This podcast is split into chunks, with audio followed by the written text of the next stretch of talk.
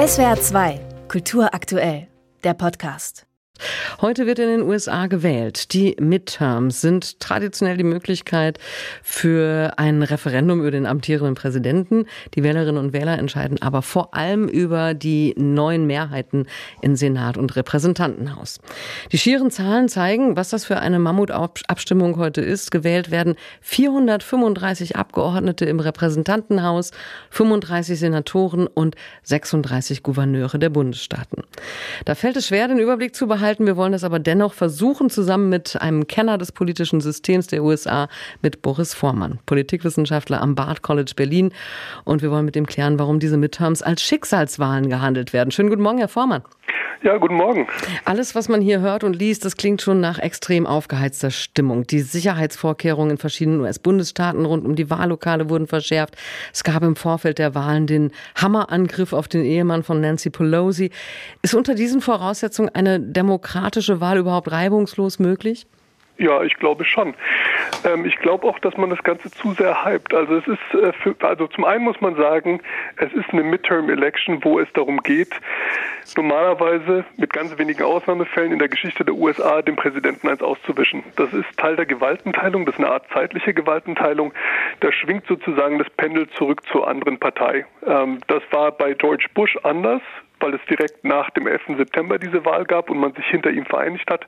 Aber die meisten Wahlen gehen gegen die regierende Partei aus. Mhm. Das wird auch jetzt zu erwarten sein. Ähm, die Frage ist, ob äh, Biden sowohl den Senat als auch die, das Abgeordnetenhaus verliert. Aber es ist natürlich trotzdem eine wichtige Partei, äh, eine, eine, wichtige Wahl, äh, weil die äh, Routen und die Weichen gelegt werden für die Präsidentschaftswahl in zwei Jahren. Nur ich finde, wenn man immer von Schicksalswahl spricht, dann leiert sich das über die Zeit aus und die entscheidende Wahl wird die in zwei Jahren sein. Aber schauen wir uns mal im Einzelnen an, worum es da in der Sache heute geht. Also das ja. Repräsentantenhaus, da haben die Demokraten des amtierenden US-Präsidenten Joe Biden noch eine kleine Mehrheit von acht Sitzen. Wie groß ist die Chance, dass sie diese Mehrheit halten können?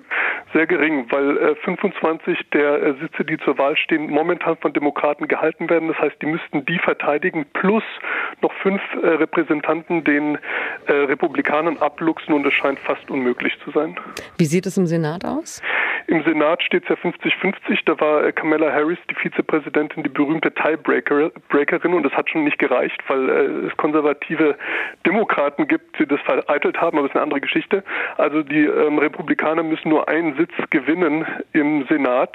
Ähm, dann äh, gehört er ihnen, außer natürlich die, die Demokraten gewinnen dann auch einen Sitz, dann müssen die wieder ausgleichen. Aber da sieht es so aus, als wäre das eine relative Pattsituation, wobei es auch nicht ganz überraschend wäre, wenn der Senat auch an die Republikaner ginge.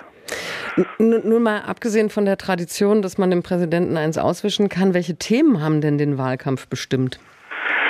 Naja, also die Republikaner äh, sind recht traditionell äh, gefahren. Also es wurde relativ viel auf Angst gesetzt. Also Kriminalität war ein großes Thema, äh, aber auch natürlich die Inflation. Das war ganz entscheidend. Also bei vielen Menschen äh, scheint dieses die ökonomische Frage natürlich ganz oben zu stehen und das ist auch nicht ganz überraschend. Äh, die Demokraten haben sich ich glaube, es war ein Fehler, auf diese Debatte nicht eingelassen, weil man sich nicht anhängen lassen wollte, dass die Inflation von der eigenen Sozialpolitik kommt.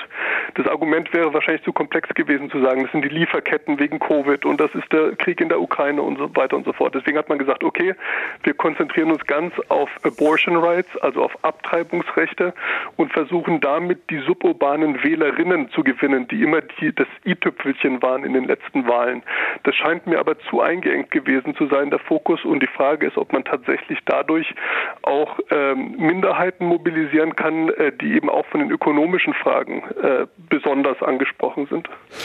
Offenbar ist es Donald Trump gelungen, äh, viele seiner Anhänger und Anhängerinnen als Kandidaten und Kandidatinnen zu platzieren. Ähm, Trump endorsed, hieß es in den Wahlspots, also von Trump befürwortet. Ja. Könnte man sagen, Trump hat die Wahlen unterwandert? Man kann sagen, dass Trump nach wie vor die Republikanische Partei fest in der Hand hat. Und das ist eigentlich überraschend nach dem versuchten Coup vom äh, 6. Januar. Äh, da hat man es verpasst, äh, Mitch McConnell vor allem in der Republikanischen Partei klar äh, Grenze, eine klare Grenze zu ziehen. Stattdessen hat man sich eingereiht und jetzt muss man mit den Konsequenzen leben. Und das bedeutet, bedeutet natürlich für die Präsidentschaftswahl, dass äh, Trump ganz oben steht und dass auch die Gouverneure, die jetzt gewählt werden, die Wahlprozedere so ausrichten werden, dass die Chancen für ihn gut stehen. Also es ist ein gefährlicher Moment in der amerikanischen Demokratie. Trump hat nun angekündigt, ähm, in einer Woche anzukündigen, etwas Großes. Ähm, das wird seine Präsidentschaftskandidatur sein, oder? Natürlich, und das ist auch überhaupt nicht überraschend, ähm, dass äh, er versucht, da die Medien zu kitzeln und die Aufmerksamkeit zu kitzeln. Ich bin auch überrascht, wie gut das funktioniert. Aber es ist ja schon seit Monaten, ich würde sogar sagen, schon seit dem 20. Januar, seit dem Amtsantritt von Joe Biden klar, äh, nachdem die Republikaner eben sich hinter ihm versammelt haben, dass er wieder antreten wird. Also das stand für mich nie zur Debatte. Es geht jetzt einfach nur darum, so einen gewissen Hype zu entwickeln dafür. SWR 2 Kultur aktuell. Überall, wo es Podcasts gibt.